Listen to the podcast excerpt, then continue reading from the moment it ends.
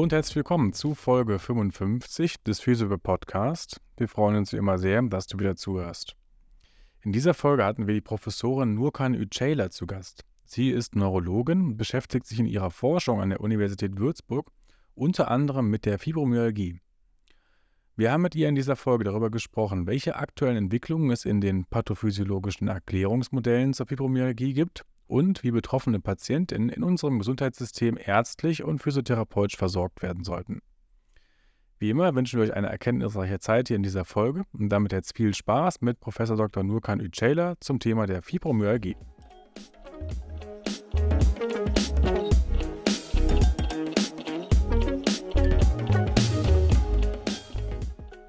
Alright, dann hallo an alle zusammen. Hallo Frau Professor Yüceyler, herzlich willkommen im Physical Podcast. Schön, dass Sie bei uns sind. Ja, herzlichen Dank, lieber Herr Reiter, für die Einladung. Ich freue mich auf das Gespräch. Ja, wir freuen uns auch und äh, hallo auch an dich, Nurk. Moin. Ist immer wieder seltsam, irgendwie doch getrennt zu reden. Es verändert die Dynamik schon ziemlich eindeutig. Ganz witzig. Da muss man unsere Gewohnheiten von dem Spüren, dass der andere was sagen möchte, auf jeden Fall immer ein bisschen abändern. Ja, aber ich kann dir jetzt, jetzt ins Gesicht gucken, das ist vielleicht auch nicht so schlecht. Ähm, auf jeden Fall sind wir an getrennten Orten heute wieder. Ich bin ein bisschen in der Heimat, nur ein bisschen in Berlin.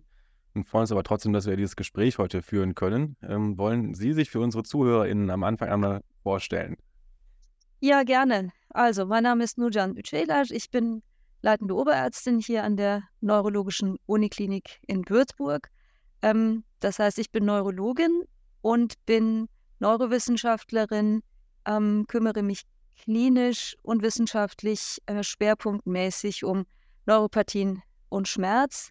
Ähm, genau, und das eben gemeinsam äh, mit unserem klinischen Team hier an einem maximal versorgenden Haus natürlich für die Neurologie, wie gesagt mit Schwerpunktbildung und meiner Arbeitsgruppe. Wie war so Ihr beruflicher Werdegang zu, dem, zu der Position, in der Sie heute sind?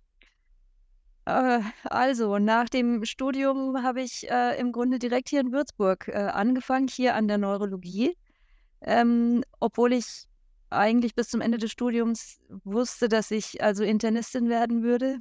Ganz am Ende des Medizinstudiums kommt dann die Neurologie, die hat mich dann überzeugt und auch überrascht. Ähm, so kam sozusagen die Fächerauswahl sehr spät, ähm, also wirklich am Ende. Ähm, und der Schmerz äh, war im Grunde purer Zufall. Also ich hatte meine Doktorarbeit auch während des Studiums in der Inneren gemacht. Es ging um gastrointestinale Themen. Und als ich mich dann aber entschieden habe, hier in der Neurologie anzufangen, ähm, ja, gab es halt im Bereich Schmerz in einer Arbeitsgruppe eine Stelle und äh, da bin ich sozusagen hineingerutscht. Für mich war wichtig zu der Zeit ähm, und auch weiterhin ähm, äh, würde ich das, glaube ich, wenn es heute so wäre, wie ich wieder vor dieser Entscheidung stünde, wieder ähnlich machen. Für mich, für mich war immer wichtig, dass ich mal forschende Ärztin werde. Ich weiß auch nicht, warum ich das so wollte, aber das war auch der Grund, warum ich sehr früh eine Doktorarbeit halt während des Studiums gemacht habe, experimentell.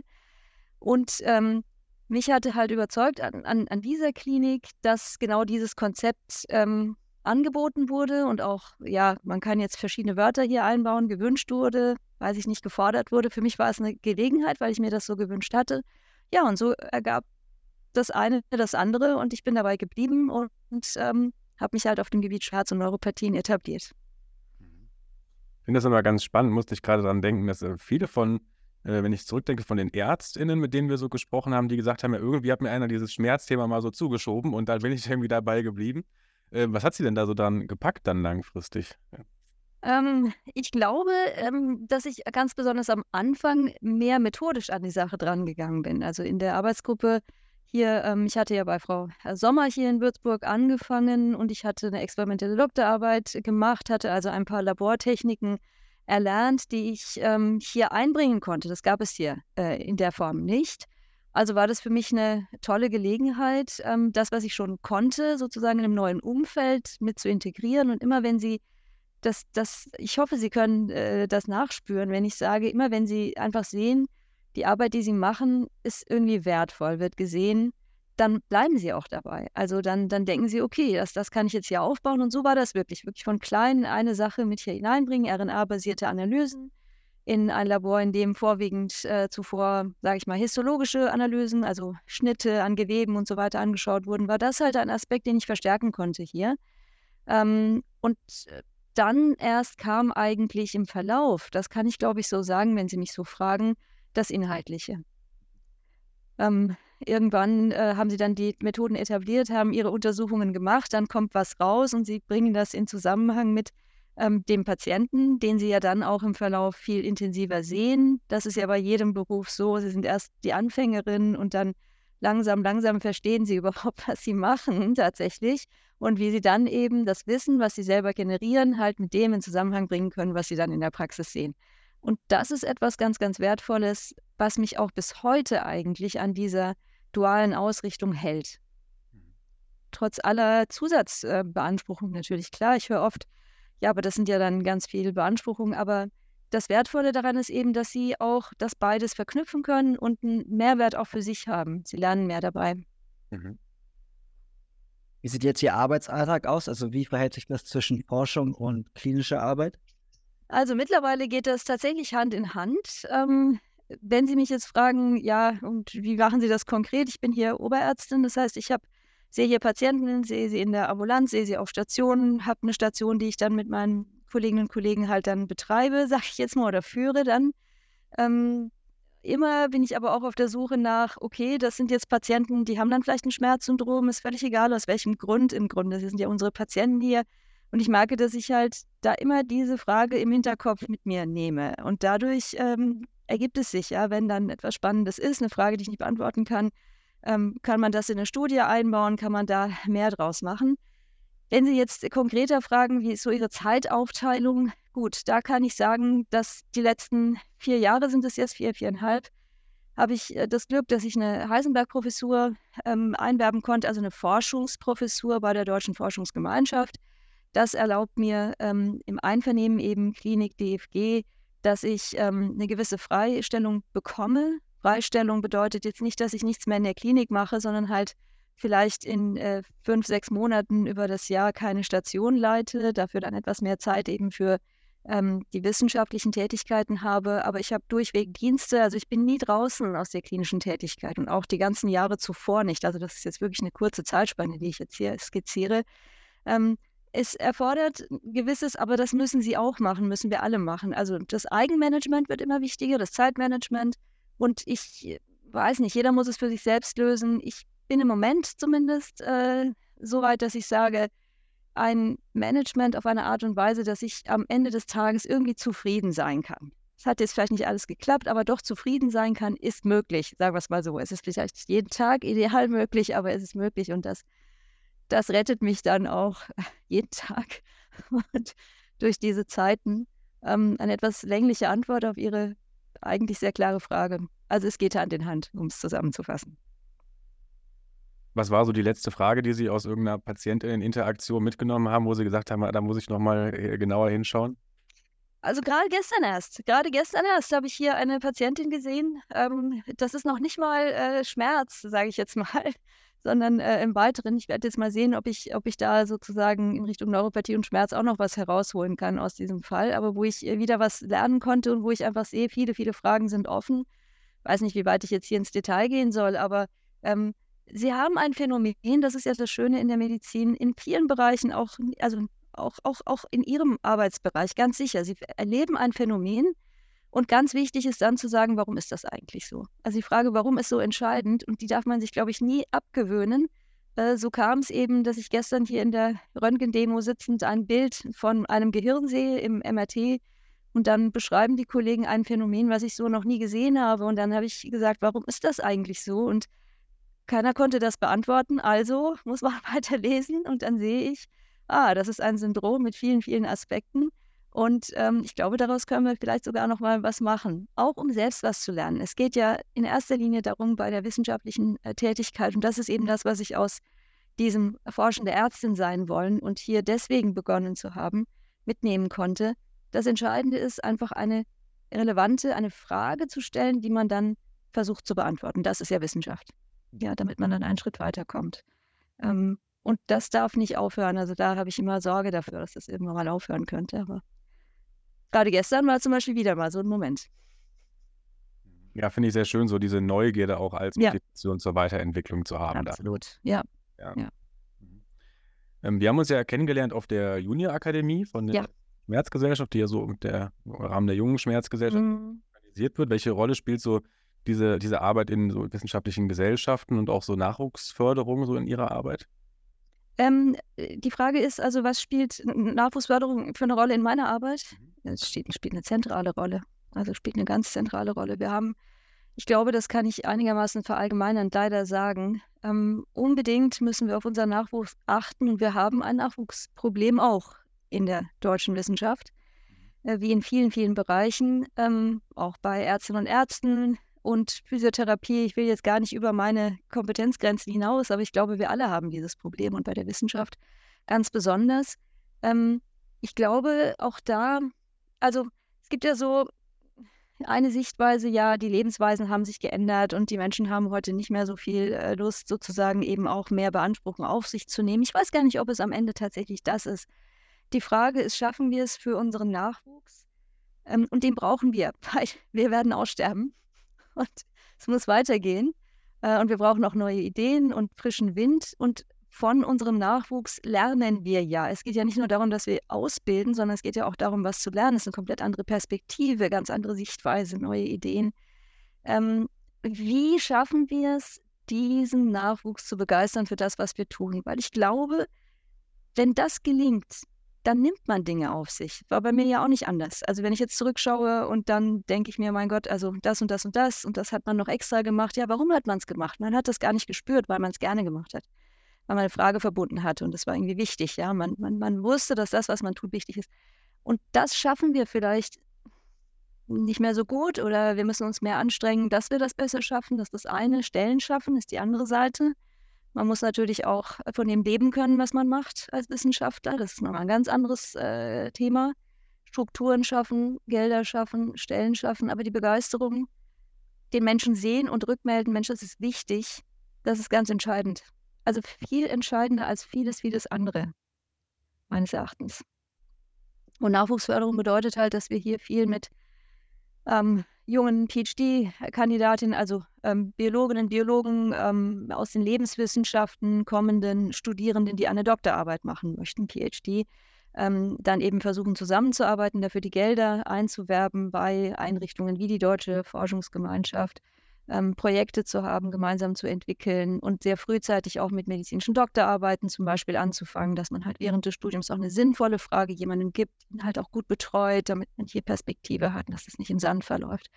Und genauso auch Bachelor-Masterarbeiten natürlich, das ist ganz, ganz entscheidend. Das sind ja, ich meine, was ist das? Ne? Das ist nicht nur, ich hake so ein so, so einen Titel ab oder ein, keine Ahnung, ein Zertifikat. Das ist es ja nicht. Das sind, das sind ganz wichtige kleinere und größere Puzzlesteinchen eben auf dem Weg, eine wissenschaftliche Frage zu beantworten. Und ähm, da sind wir auf alle angewiesen.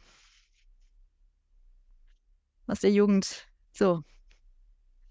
Wir adressieren ja primär PhysiotherapeutInnen. Wie ist denn Ihre bisherige Zusammenarbeit mit der Physiotherapie? Was sind da Ihre Erfahrungen? Also aus der Klinik kann ich ähm, sagen, jetzt mal Perspektive jetzt ein bisschen weg, äh, vielleicht ein bisschen breiter den Blickwinkel, mal aus der Neurologie betrachtet. Zum Beispiel, wir haben hier unsere Abteilung äh, mit Physiotherapeutinnen Physiotherapeuten und wir arbeiten hier ständig zusammen. Also unsere Patienten in der Neurologie, Patientinnen brauchen sehr, sehr viel Physiotherapie. Ich meine, die Krankheitsbilder, das können Sie sich vorstellen, Schlaganfälle, äh, Bewegungsstörungen, Neuropathien und so weiter. Bewegung ist extrem wichtig. Ähm, die, die, Behandlung dieser Bewegungsstörung ist extrem wichtig und das geht nur mit Unterstützung durch äh, unsere Kolleginnen und Kollegen. Also das ist eine ganz, ganz enge und sehr notwendige äh, Zusammenarbeit. Ähm, was jetzt das Thema Schmerz angeht, ähm, ist es natürlich genau das Gleiche. Ne? Schmerz und Bewegung ist so ein äh, so ein gewisses Pärchen, was sich gegenseitig sehr positiv beeinflussen kann, wenn man es eben schafft, durch Bewegung Schmerzen zu lindern. Und aber eben die Bewegung wird eben auch eingeschränkt, wenn ich mich eben nicht bewegen kann, weil ich so Schmerzen habe, diesen Teufelskreis zu durchbrechen. Aber hier eben bei unseren Schmerzpatienten ganz besonders und genauso wichtig. Ähm, das sind so die praktischen Berührungspunkte, äh, die ich habe. Ähm, andere Berührungspunkte werden äh, immer mehr äh, auch auf, ähm, sage ich jetzt mal, ähm, wissenschaftlicher Basis jetzt auf folgende. Ähm, ich komme zurück auf unsere Gesellschaft. Da finde ich die Entwicklung sehr, sehr schön. Die letzten Jahre, das kann ich überblicken. Es gab mal eine Zeit, da hat man Physiotherapeuten nicht an den Gremientischen gehabt. Überhaupt nicht. Ähm, dann hat man irgendwann über sie geredet und irgendwann hat man dann mit ihnen geredet, was immer besser ist, als über äh, jemanden oder etwas zu reden.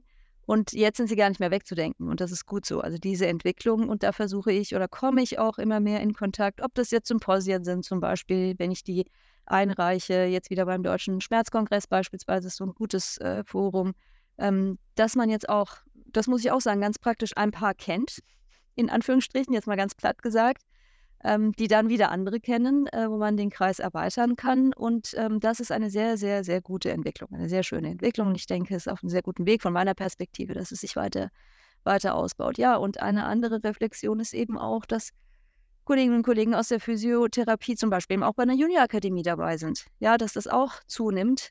Ähm, und wir da natürlich offen dafür sind. Und ich bin auch da sicher, dass die, dass die Zahl äh, steigen wird, ganz sicher. Also finde ich erstmal sehr schön zu sehen, dass Sie das auch über den Zeitraum so beobachten können. Ja. Also, denken, wir haben auch so ein Gefühl, dass sich da schon noch Mhm. in der Physiotherapie.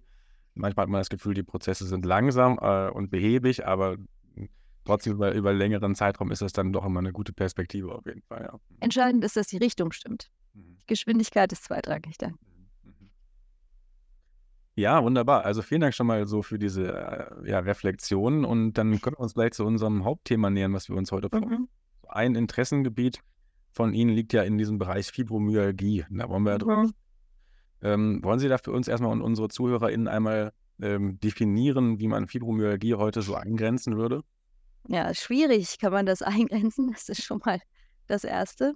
Also ganz allgemein gesprochen ein chronisches Schmerzsyndrom, ja, assoziiert mit ähm, regelmäßig auftretenden Begleitsymptomen. So würde ich das, glaube ich, mal zusammenfassen. Ein vor allem muskuloskeletal sitzender, äh, wenig, weniger sitzender, denn wandernder äh, Schmerz, ähm, am, in der Regel am, ja, weite Bereiche des Körpers beinhaltend, kann lokal beginnen, sich ausbreiten ähm, und Begleitsymptome haben, die die Patienten meist ganz spontan berichten, wie zum Beispiel Schlafstörungen, depressive Störungen, gastrointestinale Beschwerden. Das kommt dann so zusammen ähm, und ja, nach Ausschluss von anderen Erkrankungen. Also hier habe ich sehr stark die Neurologinnenbrille auf natürlich. Das ist ganz wichtig, weil wandernde Schmerzen in den Muskeln können auch andere neurologische Erkrankungen natürlich sein. Und was auf keinen Fall passieren darf, ist, dass man da was übersieht, was anders zu behandeln gewesen wäre.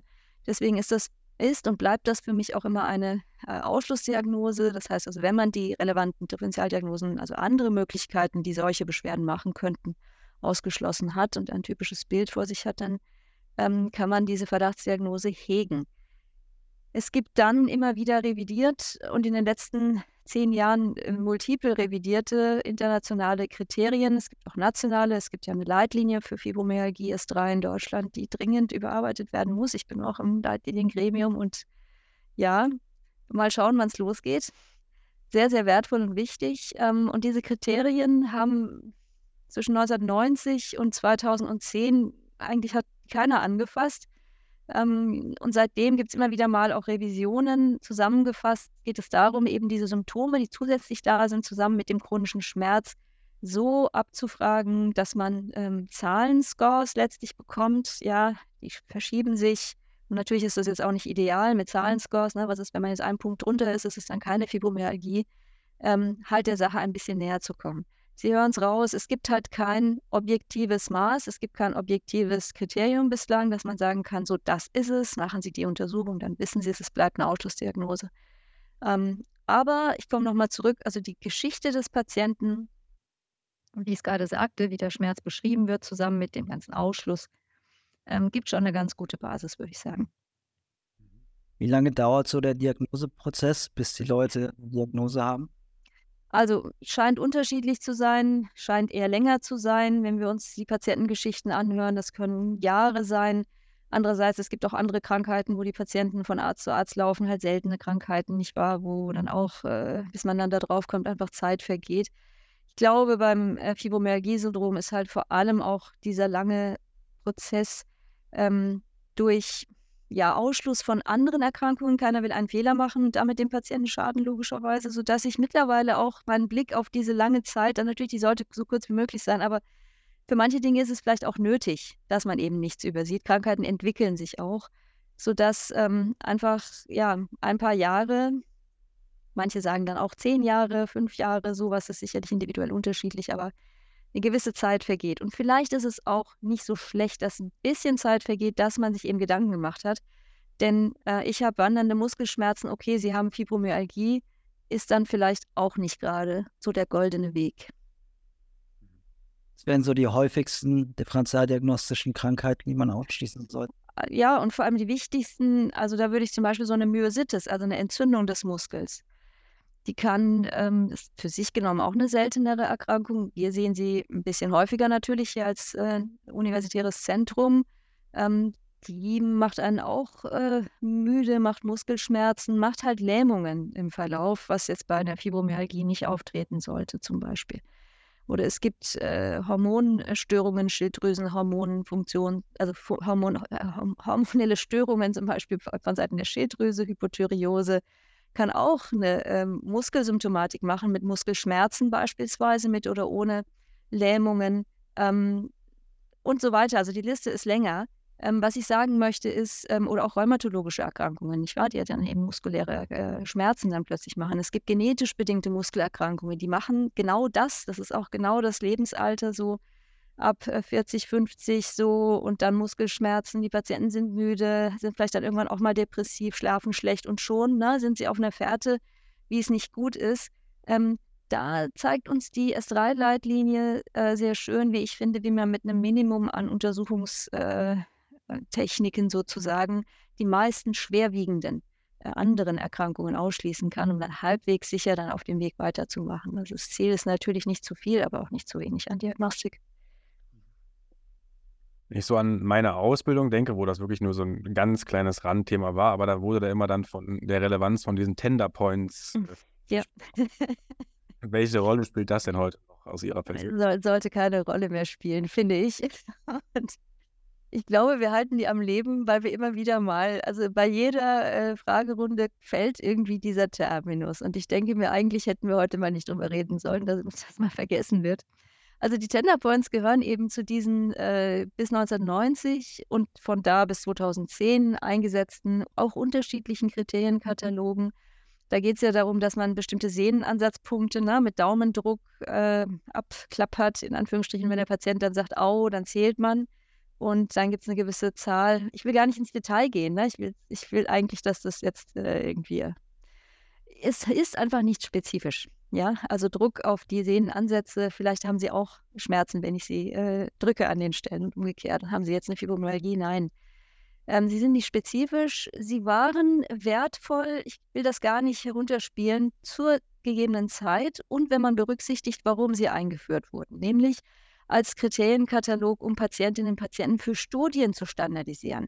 Ich meine, dann verstehe ich das. Wenn ich eine definierte Kohorte untersuchen möchte und sagen möchte, ich habe ausgewählt nach diesem Kriterienkatalog und der beinhaltete dies und das, dann verstehe ich das, dass das dann überschwappte und in der Klinik dann auch Anwendung fand und so breit und dann nur noch das ähm, war vielleicht ein bisschen unglücklich. Und was heißt unglücklich? Also war dann halt so und irgendwann war es halt nicht mehr ausreichend, als auch unser Wissen irgendwie sich vermehrte. Und da waren Revisionen nötig, sodass wir heutzutage die Tender Points nicht brauchen, um eine Diagnose, Verdachtsdiagnose stellen zu können. Ja, spannend. Ich finde, das beobachtet man ja an auch manchen Stellen, dass dann wissenschaftliche Methodiken, die eigentlich für die Wissenschaft gemacht sind, dann als diagnostische ja. äh, Vorgänge irgendwie versucht werden zu etablieren. Das finde ich auch immer schwierig. Ähm, was sind denn aus Ihrer Perspektive dann heute so die, die aktuellen pathophysiologischen Erklärungsansätze, ähm, wenn man sich mit Fibromyalgie beschäftigt? Das ist sehr, sehr schwer.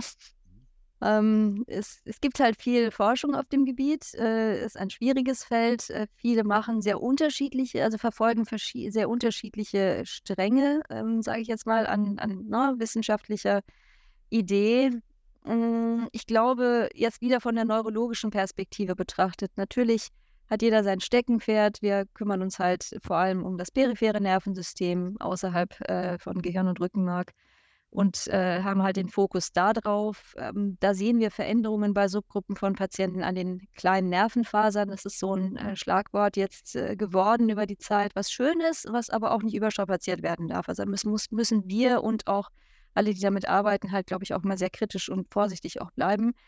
Also, ich sage mal so, Beiträge aus dem peripheren Nervensystem, was über die kleinen Nervenfasern hereingetragen werden könnte, ähm, dann Beiträge vom zentralen Nervensystem natürlich, ohne Hirn kein Schmerz, das ist auch klar. Also was ist, sind da die Mechanismen? Da gibt es ein paar Befunde, aber auch das sind Subgruppen von Patienten, das sind kli nicht klinisch anwendbare Befunde. Auch da kann ich nicht einfach ein MRT machen und dann sehe ich es, sondern das sind spezielle Sequenzen, Subgruppen aus, von ausgewählten Populationen, wo man vielleicht Veränderungen findet.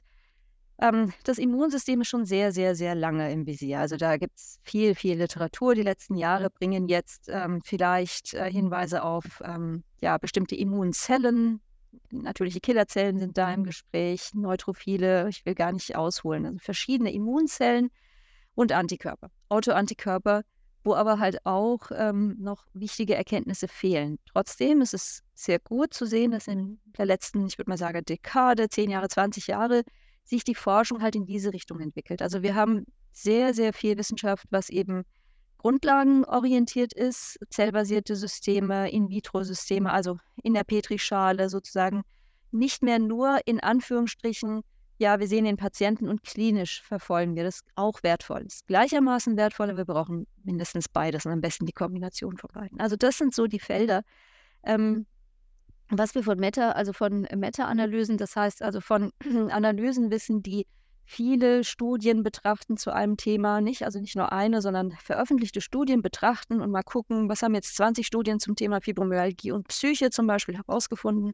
dann wissen wir, dass eben auch äh, so Dinge wie ähm, ja, frühe Belastungssituationen psychischer Art, Missbrauch und so weiter. Ich will das auch nicht weiter ausführen, weil ich nicht möchte, dass das jetzt damit assoziiert ist im Sinne von, ja, das ist jetzt halt bei allen Patienten, so ist es nicht. Es gibt auch da wieder eine Subgruppe, wo man eben über den Zufall drüber feststellt, dass die Patientengeschichten diese Art Aspekte beinhalten. Dass das belastend sein kann und im Verlauf des Lebens halt auch mal so ein Schmerzsyndrom auslösen kann. Mechanismen sind nicht klar. Aber das wären zum Beispiel jetzt von der neurologischen Seite betrachtet Aspekte, wo ich sagen würde, das sind so die wichtigsten oder die viel diskutierten momentan. Hm. Ja, Sie haben schon gesagt, in Ihrer Forschung geht es viel auch um das periphere Nervensystem. Mhm. Nervenfasern erwähnt, da kommt dann so dieser Begriff des mhm. ja, ja. man da sprechen kann. Wollen Sie das für unsere ZuhörerInnen da ein wenig ähm, ja, beschreiben? Gerne. Also die Small Fiber Neuropathie ist jetzt mal von Seiten der Neurologen, Neurologinnen ähm, eine Entität, die auch in der Neurologie die letzten, ich weiß nicht, 10, 20, 30 Jahre so zunehmend äh, ins Bewusstsein gekommen ist für die Neurologen. Jetzt mal weg vom Fibromyalgie-Syndrom. Also was sind das für Patienten? Das sind die, die halt zum Neurologen kommen und sagen, ich habe brennende Füße.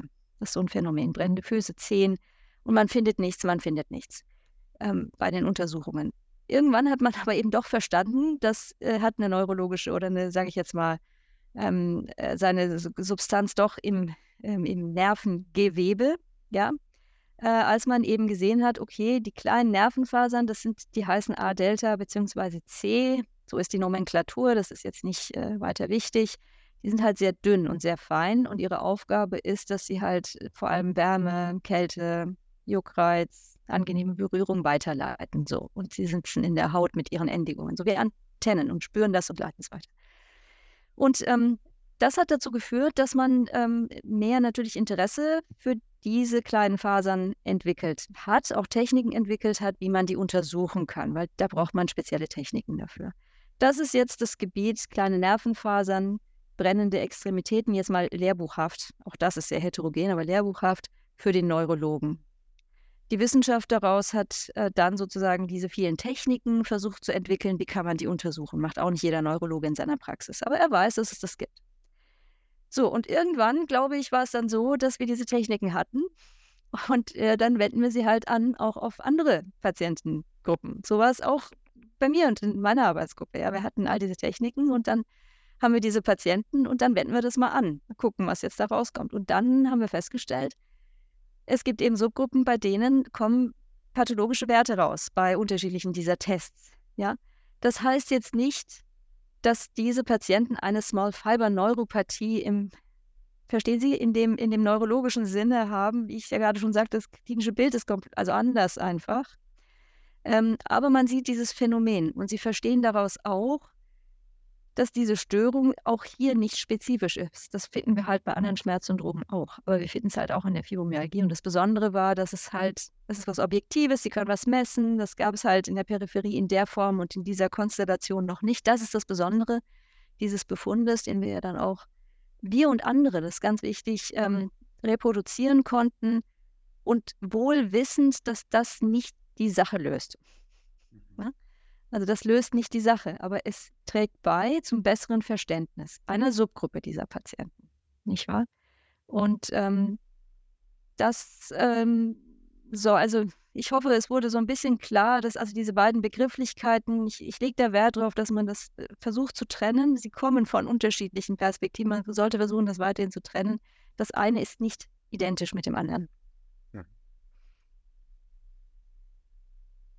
Möchtest du was nachfragen, Noak? Du siehst so nachdenklich aus. ja, ich kann es nur noch nicht ganz formulieren, was ich fragen möchte. okay. Ich bin ja noch ein bisschen da. Also vielleicht, ähm, Sie haben das jetzt sehr äh, umschrieben, also ähm, es geht da ja dann ganz konkret auch dann um so Hautstandsbiopsien, wenn ich das richtig Zum Beispiel ist eine von diesen Tests, genau. Man kann eine Hautbiopsie machen und dann kann man sich diese kleinen Fasern zum Beispiel unter dem Mikroskop angucken. Was ich sagen möchte ist, es kann jetzt sein, dass man so eine Biopsie macht und dann sieht man da völlig Normalbefund, ganz normale Anzahl. Das heißt jetzt nicht, dass der Patient, der vor mir sitzt, nichts hat. Mhm. Mhm. Ähm, ich kann eine Standsbiopsie machen und dann sehe ich diesen typischen Befund äh, oder diesen häufigen Befund, dass die Fasern reduziert oder weg sind. Das heißt aber auch nicht, dass der Patient Fibromyalgie hat. Ich sage es jetzt sehr, sehr klar. Ja. Und ähm, man muss man kann die Diagnose, ich komme zum Anfang zurück, wir haben keinen Biomarker, einen einzelnen, wo wir sagen können, das machen wir jetzt und damit habe ich die Diagnose. Wir haben ganz viele Zuschriften von Patienten, auch von Kollegen, die jetzt ihre Patienten schicken wollen zur Hautbiopsie, ob die Fibromyalgie davor liegt. Das, das ähm, mache ich nicht tatsächlich, weil ich einfach sage, das ist nicht sinnvoll. Das ist ein Befund aus unserer Forschung, aus unserer Wissenschaft, auch bei anderen. Aber es ist noch weitere Forschung notwendig, um überhaupt zu verstehen, was heißt das, ja? Was hat das für eine Konsequenz? Hat es eine Konsequenz? Wie entwickelt sich das und so weiter? Dafür versuchen wir neue Gelder natürlich, Forschungsgelder, weil Forschung bedeutet ähm, natürlich Mittel zu suchen auch. Ähm, Kliniken logischerweise äh, bezahlen hier nicht die Forschung, sondern wir brauchen Drittmittel. Das heißt, Gutachterinnen und Gutachter zu überzeugen, dass das eine wichtige Fragestellung ist, um eben genau das beantworten zu können, um dann sagen zu können, okay, wir machen doch die Hautbiopsie, weil das, wir, wir haben verstanden, das ist wichtig, ne? das sagt uns etwas. Oder wir lassen es, weil wir verstanden haben, das sagt nichts. Ja. Was sind denn die Erklärungsmodelle, wie es denn zu dieser Neuropathie der kleinen Fasern kommen kann? Sie haben vorhin mhm. gesagt, das mhm. Immunsystem mhm. wird auch viel diskutiert. Ja. Könnte es auch sein, dass das ja. Immunsystem quasi autoimmunbedingt diese Fasern angreift?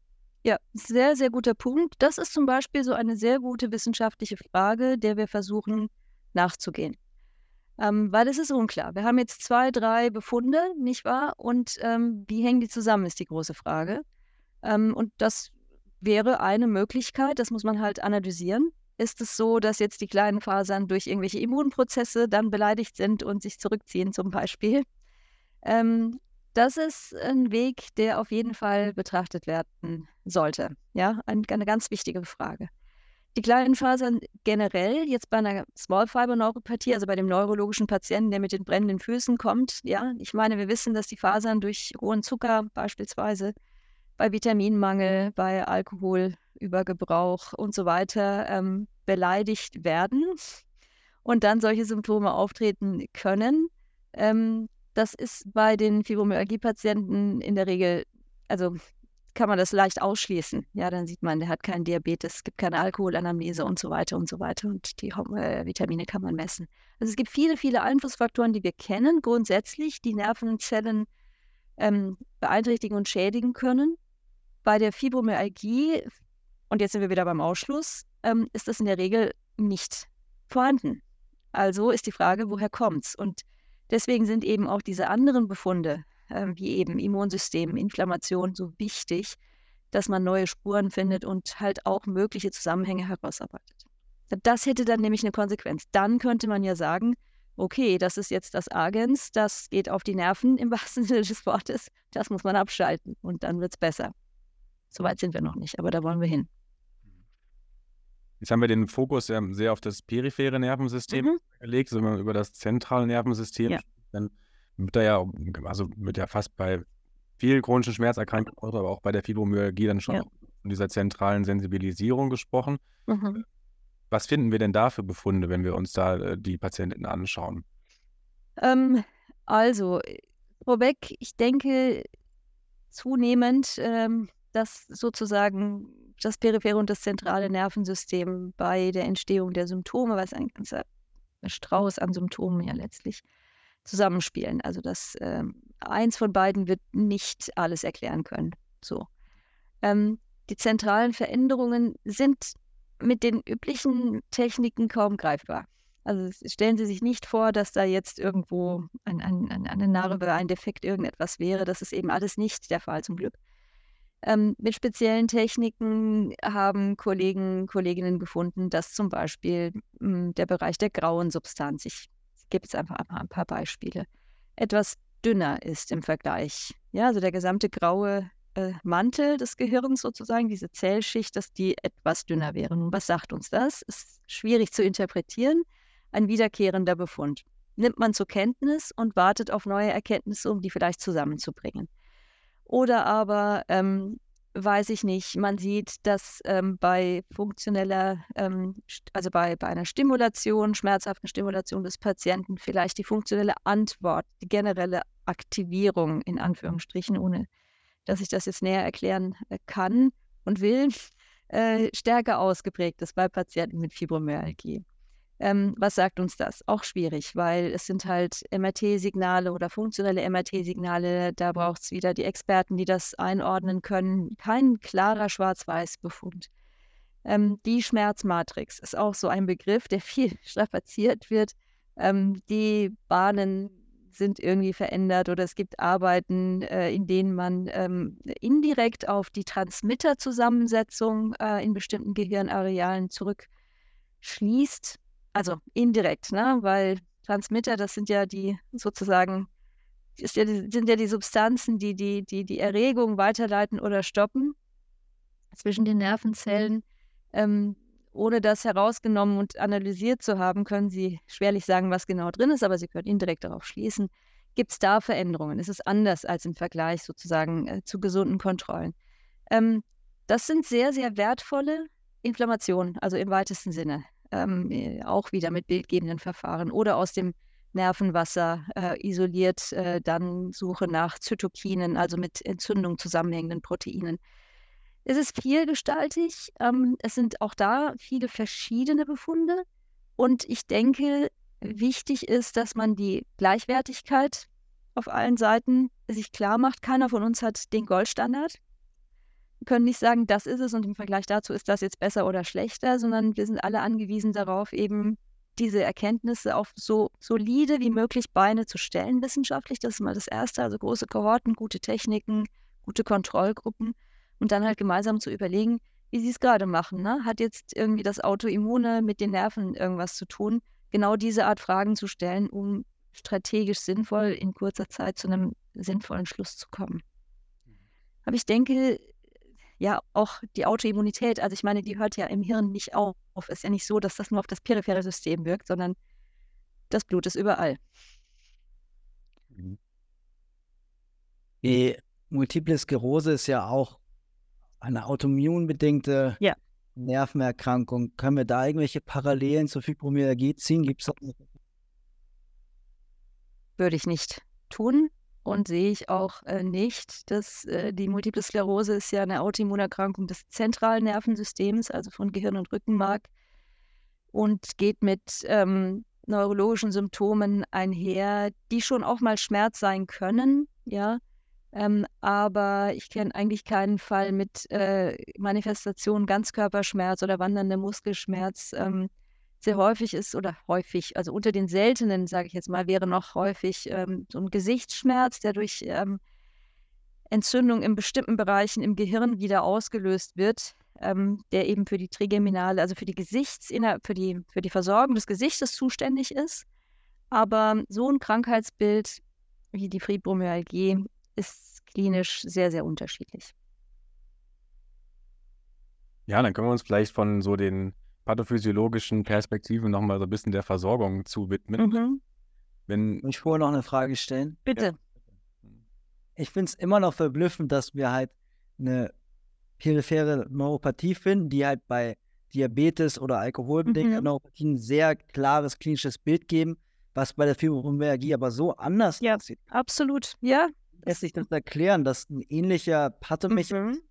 so ja. unterschiedliche Symptome macht? Sehr, sehr gute Fragen.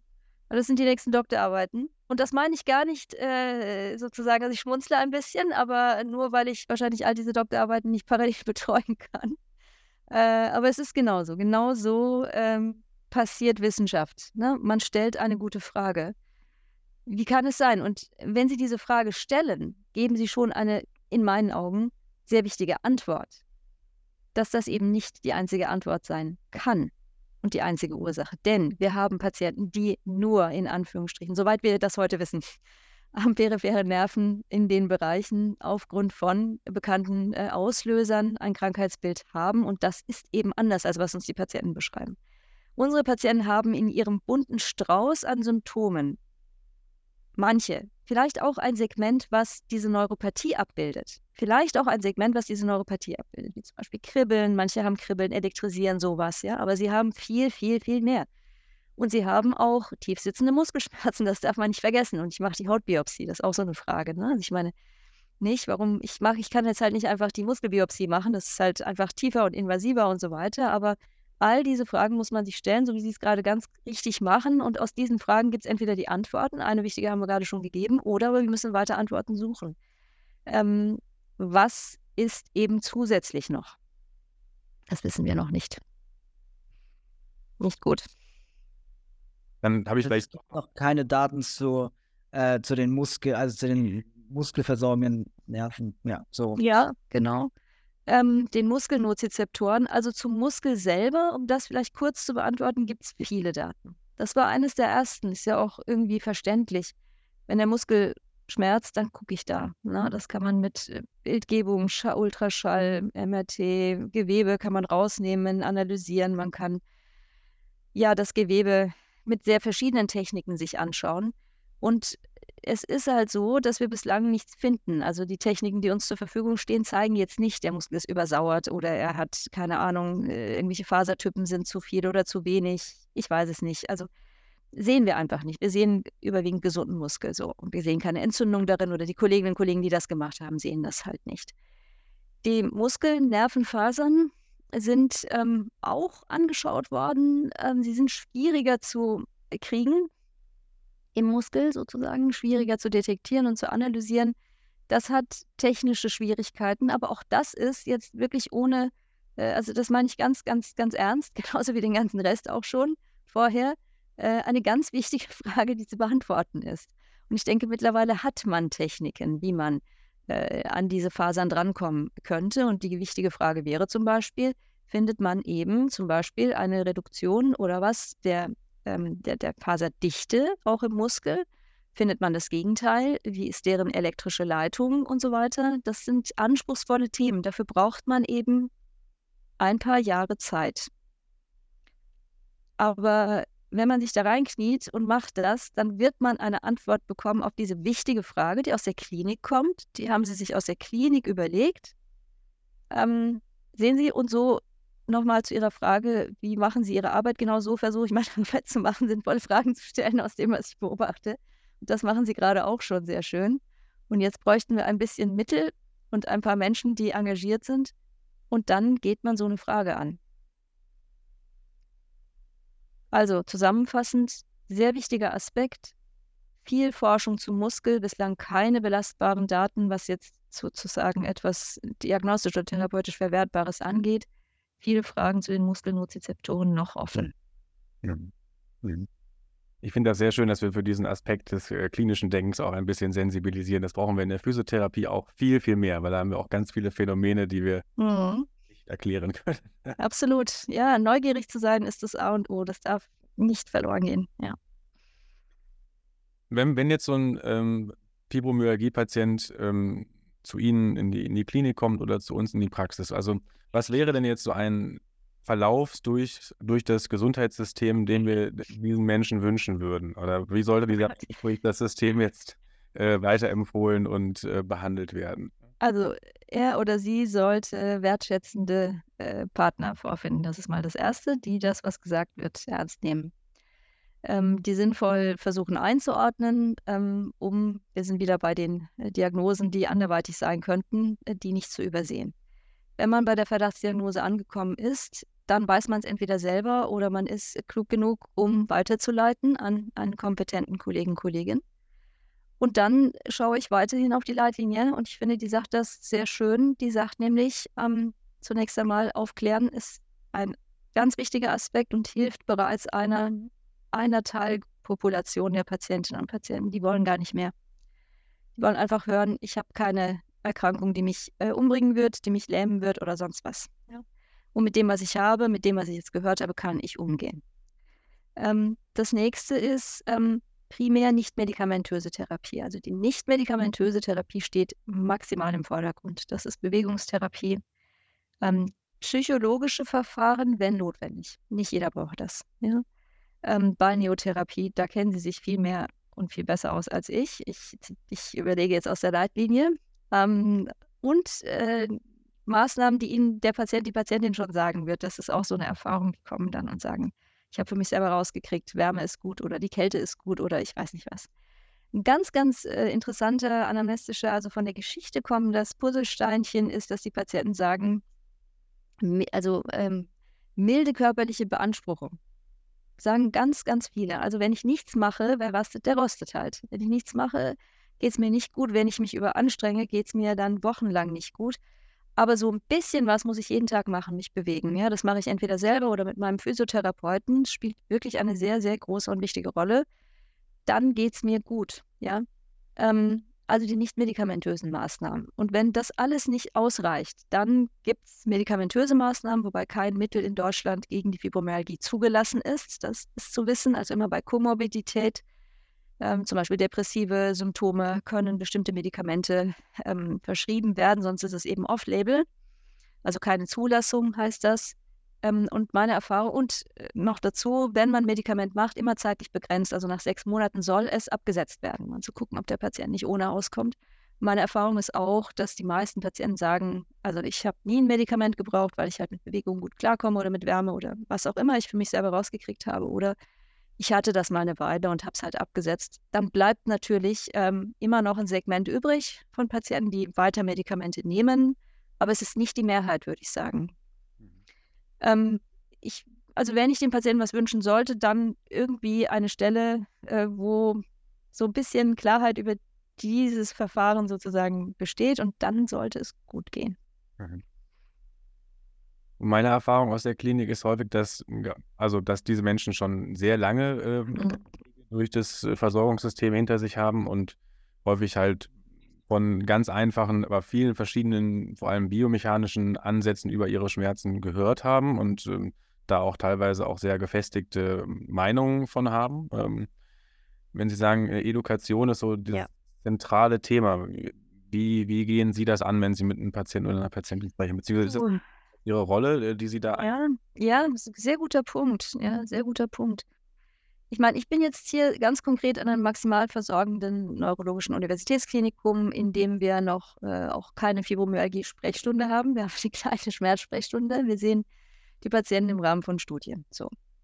Ähm, die Aufklärung, so gut ich es kann, im Verlauf sozusagen des Gespräches mache ich.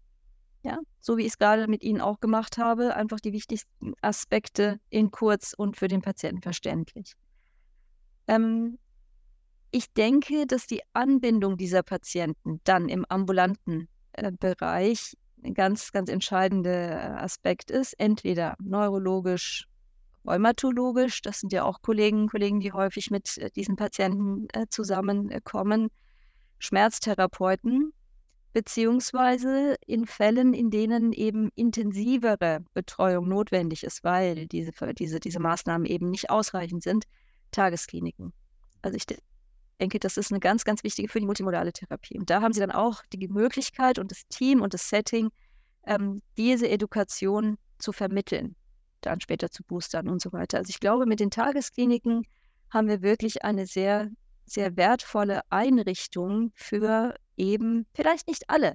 Wie gesagt, nicht alle brauchen das und wollen das auch, aber es gibt viele, denen das gut tun kann und die sollte man dann entsprechend kanalisieren.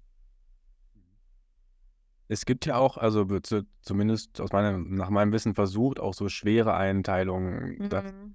Fibromyalgie. Und ich frage mich natürlich, also ich habe in meiner Praxis ja mich irgendwie sehr als, also als Physiotherapeut schon sehr auf diesen chronischen Schmerz irgendwie ausgerichtet und dadurch halt auch immer mehr PatientInnen mit einem ähnlichen Symptomschema vielleicht gesehen bei mir in der Praxis. Und trotzdem habe ich mich auch häufig gefragt, naja, bin ich als ambulanter Versorger da quasi eigentlich mhm. Die richtige Anlaufstelle, neben mhm. dem, dass ich jetzt vielleicht ein Interesse an dem Gebiet mhm. habe, ein bisschen damit auskenne. So. Ähm, wie würden Sie das denn einschätzen? Und welche Rolle ja, auch diese schwere Einteilung dann, ne? so zu wissen, wie, wie groß ja. das Problem Ja, ja, ja, genau, genau. Und da sind Sie schon bei einem sehr wichtigen Schlagwort. Also wie groß ist das Problem? Ähm, ich hatte, als ich die Gelegenheit hatte, in der hiesigen Schmerztagesklinik für meine Weiterbildung ähm, einen Teil zu absolvieren, ähm, doch die Erkenntnis, dass obwohl ich Neurologin bin und ich denke immer, ich mache das sehr gründlich und ich nehme mir Zeit für die Anamnesen dieser Patienten, das ist doch was anderes, wenn dann man zum Assessment zusammenkommt und der Physiotherapeut hat mal mit dem Patienten gesprochen und der Psychologe und alle legen mal die Karten auf den Tisch, plötzlich kommt ein ganz anderer Mensch raus, als den ich vor einer halben Stunde für eine Stunde befragt habe. Ähm, wie groß ist das Problem? Also ich, ich bin mittlerweile so weit, dass ich sage, wir haben, also ein wichtiger Aspekt ist die, die Möglichkeiten, die Möglichkeiten der ambulanten sozusagen ähm, Problemlösung und deren Grenzen halt einzuschätzen. Wir kommen relativ schnell bei diesen Patienten, wenn, ich sage jetzt mal, die einfachen Maßnahmen nicht sofort greifen, an unsere Grenzen. Und dann ist es wichtig, glaube ich, frühzeitig in Anführungsstrichen abzugeben an die nächste Kompetenzstelle, wo eben äh, mehr Zeit ist, mehr Wissen ist natürlich, das Setting ein ganz anderes ist, das Umfeld und das Konzept auch ein anderes, statt ich sehe ihn jetzt hier für eine kurze Zeit und habe dann ein Medikament oder einen Vorschlag und dann sehen wir uns in einem halben Jahr vielleicht wieder. Ähm, das führt eben nicht zum Ziel. Die Schweregradeinteilung kann dafür sinnvoll sein, für sich selbst zu sagen, okay, also ich habe hier einen Patienten, der ist eher in der leichten Kategorie, der hat gute soziale Bindungen, ist im Beruf, äh, lebt sein Leben soweit, kommt mit den Symptomen, mit entsprechenden Maßnahmen zurecht, wohingegen der andere eben nicht mehr arbeitet, weiß ich nicht, die sozialen Netze abreißen, eins nach dem anderen, der braucht Hilfe. Ähm, und wer ist jetzt da sozusagen die beste Stelle? Ähm, die leichteren Fälle eher ambulant und die mittelschweren, schwereren und sehr schweren Fälle dann halt tagesstationär oder stationär. Zumindest der Versuch, ob es dann komplett gut ist, ja, ist noch mal eine andere Frage. Komplett gut sowieso, wahrscheinlich nicht, aber besser. Aber ich denke, das wäre so ein Weg. Und dafür wäre die Schweregrad-Einteilung, sich zumindest bewusst zu machen, äh, wertvoll. Ja. Wir haben jetzt ein bisschen über Bewegung gesprochen. Wie sieht das mit anderen Lebensstilinterventionen aus? Schlaf, Ernährung, gibt es da Evidenz dazu? Also ich kann jetzt die Evidenz nicht zitieren, aber ganz sicher ist es so, dass, es, dass diese Lebensstilfaktoren, so wie sie uns allen gut tun würden, wenn wir ausreichend schlafen, uns bewegen und so weiter, Alkohol in Maßen konsumieren, ähm, genauso auch für die Fibromyalgie-Patienten natürlich gelten. Das kriegen die Patienten, wie gesagt, aber häufig meist selber schon raus und kommen und sagen ihnen, wie mit der einfachen Bewegung. Sie stellen fest, wenn ich mich ein bisschen bewege, aber das regelmäßig, dann geht es mir gut. Ja? Wenn ich ausreichend schlafe, dann habe ich am nächsten Tag, ja, geht es mir einfach auch gut. Ähm, keine Frage. Also das sind Aspekte, die ich würde aber sagen, unabhängig von jetzt der Diagnose, grundsätzlich auch äh, bei, bei Schmerzpatientinnen und Patienten und darüber hinaus sinnvoll sind. Und Sie haben jetzt, Sie betonen da sehr diese leichte Bewegung. Diese TherapeutInnen neigen zum gerne halt dazu, ne? gerade wenn wir aus der Reha kommen, wir müssen ja progressiv mehr machen und wir müssen mehr mhm. Gewicht, müssen das Volumen steigern. Ist das bei denen auch so oder ist das vielleicht potenziell sogar schädlich? Also da würde ich tatsächlich, also ich leider, ähm, die Gelegenheit hatte ich bislang noch nicht, dass ich mal in der Physiotherapie mal mitmachen darf. Das würde ich echt gerne mal tun, einfach um zu sehen, was wird da genau gemacht und wie sieht das aus, wenn ich den Patienten da hinschicke. Wenn ich jetzt höre, für meinen Fibromyalgie-Patienten und noch mehr und vielleicht noch ein bisschen mehr Gewicht und noch ein bisschen mehr Anstrengung, würde ich jetzt sagen, ich glaube, das ist es eher nicht. Ähm, es ist tatsächlich, Ausdauer ist das eine ähm, und Krafttraining natürlich auch, ja, Kraft zur Stärkung der Muskulatur und Haltung und so weiter und so weiter, aber es ist eher ich bin nicht in der Position, jetzt eine gute Instruktion geben zu können. Ich kann nur sagen, aus dem, was ich von unseren Patientinnen und Patienten höre, dass in dem Fall weniger mehr zu sein scheint. Es ist die Regelmäßigkeit, dass die Leute dabei bleiben. Und wenn sie merken, okay, das weniger bringt mich, da bleibe ich dabei. Und wenn ich ein bisschen mehr mache, bin ich dann eine Woche draußen, dann werden sie das auch nicht lange mitmachen. Ich denke, es ist auch so ein bisschen das, was wir zumindest so in den, äh, in den Studien auch zu anderen ähm, Sympto also Syndromen mit Fatigue äh, sehen, zum Beispiel. Mhm. Man, dass da eben so die graduelle Exposition gar nicht so zielführend ist, man eher davon weggeht auch. Ne? Ähm, aus meiner Erfahrung ist immer, dass diese Patientinnen erleben ja auch sehr unterschiedliche Tagesformen und da auch ja. unterschiedliche, also unterschiedliche Trainingspläne zu gestalten für unterschiedliche äh, gute oder schlechte Tage. Mhm. Zum, ja. Dem habe ich ja ganz, ganz gute mhm. gemacht. Ähm, vielleicht nochmal so ein, ähm, noch eine, so eine Reflexion zur Therapie. Also ich glaube, viele PatientInnen kommen ja auch irgendwie in die Praxis und haben ganz lange, weil sich ja auch immer dann viel um diesen Schmerz dreht und um den Erklärungsansatz zu dem Schmerz, immer diese Zielsetzung, es muss hier um Schmerzreduktion gehen. Ne? Und mhm. das ist was, was wir insgesamt bei vielen chronischen SchmerzpatientInnen sehen, dass wir eigentlich sehr, sehr schlecht darin sind, den Schmerz an sich äh, zu verändern, sondern die Herausforderung so ein bisschen daran liegt, irgendwie das der Zielsetzung, die Zielsetzung der Therapie auch umzudrehen, dass es eher darum geht, wie kann ich irgendwie mehr Lebensqualität aufbauen. Mhm. Mhm. Mhm. Ähm, würden Sie das bei Fibromyalgie ähnlich sehen? Ähm, definitiv. Ja, ja. Ja, definitiv. Also ich würde das auch so sehen und ähm, ist ja auch in den Patientengesprächen im Grunde von Anfang an eigentlich. Da muss man wirklich aufpassen, dass man zu keinem Zeitpunkt jetzt, äh, wie ich vorhin zum Beispiel sagte, ne, geht in die multimodale Therapie und ob dann das Problem gelöst ist, ne, wenn es überhaupt gelöst ist. Das wird es wahrscheinlich nicht sein, jedenfalls nicht in dem Ausmaß, wie man sich äh, wünscht, ja. Aber ähm, vielleicht ist die andere Komponente dann stärker, nämlich wie schaffe ich es dennoch, mein Leben zu führen auf eine gute Art und Weise, dass ich eben am Ende des Tages zufrieden sein kann und die meisten Dinge, die mir wichtig waren, eben doch gemacht habe. Und was auch nochmal so ein wichtiger Aspekt ist, glaube ich, nicht allein zu sein. Das ist sowieso für immer, ich glaube, für, für, als, für, als Mensch, glaube ich, ist es schon mal sehr, sehr wichtig, dass man mit den Dingen nicht alleine ist. Äh, mit den Beschwerden, mit den Symptomen, mit den Problemen. Und ähm, ja, wir haben gesehen, was es ist. Wir vermuten oder wir haben gesehen, wir vermuten etwas anhand dessen, was wir gesehen haben. Wir haben, können Ihnen bestimmte Teile davon erklären wir müssen ihnen erklären, dass wir das nicht wegnehmen können. Wir können es nicht wegoperieren, nicht abschneiden, nicht wegnehmen, nicht, nicht ausmachen mit irgendeinem Medikament, aber wir können eben doch und sehr wohl. Und das ist, denke ich, der optimistische ja, Satz einfach, vielleicht auch zu diesem Zeitpunkt in diesem Interview. Ähm, es ist ja nicht so, dass wir, nur weil es schwierig ist, sage ich mal, auf allen Seiten keine Erfolge haben. So ist es ja nicht. Ne? Ähm, ist ja schon so, dass die meisten Patienten, würde ich sagen, doch auf einen guten Weg kommen können. Und das sollte uns motivieren, da auch weiterzumachen mit realistischen Zielen. Mhm. Und ein realistisches Ziel ist natürlich auch in diesem Fall nicht, dass jetzt der Schmerz weggeht davon, aber das Leben kann sich sehr positiv verändern durch die Interaktion auch mit anderen. Nochmal Stichwort multimodale Therapie bedeutet ja auch nicht nur Therapeuten, sondern auch andere Patientinnen und Patienten, ein, eine, eine Gemeinschaft, was ja auch stärkt und auch Symptome lindern kann, kann das alles einen sehr positiven Weg gehen. Mm, daran würde ich mich gerne weiterhin festhalten. Noak, hast du noch irgendeine Nachfrage so zum Abschluss?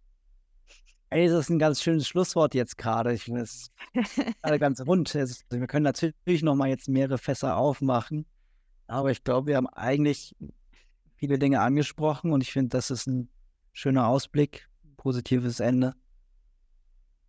Also ich finde Ihre Einblicke in die Physiotherapie, da müssen wir noch dran arbeiten. Gerne. Also wenn Sie, mal, wenn Sie mal wieder in Berlin sind, äh, schreiben Sie mir mal eine Mail. da habe ich zufällig einen chronischen Schmerzpatienten oder so, dann kann ich so hospitieren kommen. oder man Sehr hat gerne. das Sehr gerne. gerne. Ähm, Mhm. ich finde das, ich finde das extrem wichtig, dass wenn man da mehr so diese Brücken baut eben. Ne? Und das ist genau das, was Sie auch vorhin gesagt haben. Der Patient oder die Patientin an sich, die strukturiert ja schon ihr eigenes Leben Mhm. mit einer Ärztin oder mit einem Physiotherapeuten oder mit einer Psychologin. Kommt vollständig anders. So, ne? Und Mhm. das auch so äh, mitzuerleben, wenn ich bei Ärzten hospitiert habe oder bei Ärztinnen Mhm. hospitiert habe, das war für mich schon sehr eindrucksvoll. So. Und äh, Mhm. mich auch so zum anderen Fragen stellen irgendwie auch teilweise, glaube ich, so ein bisschen verleitet. Ja, Ja. Das äh, ja, finde ich immer noch einen wichtigen Punkt.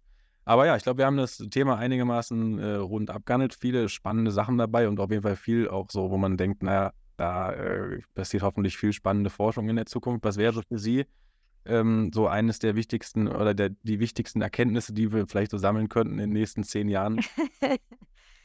ähm, ich bin gar nicht so sehr aus auf äh, jetzt noch mehr Unterschiedliches herauskriegen. Ich hätte gerne mal ein geistiges Band, was sich um die Dinge, die wir schon gefunden haben, äh, legen lässt, ja, dass man mal eine Geschichte verstehen kann und dass man die einzelnen Punkte, die jetzt verschiedene Leute sehr schön herausgearbeitet haben, nicht für sich stehen lassen muss, sondern irgendwie sieht, okay, das eine hat mit dem anderen so und so zu tun.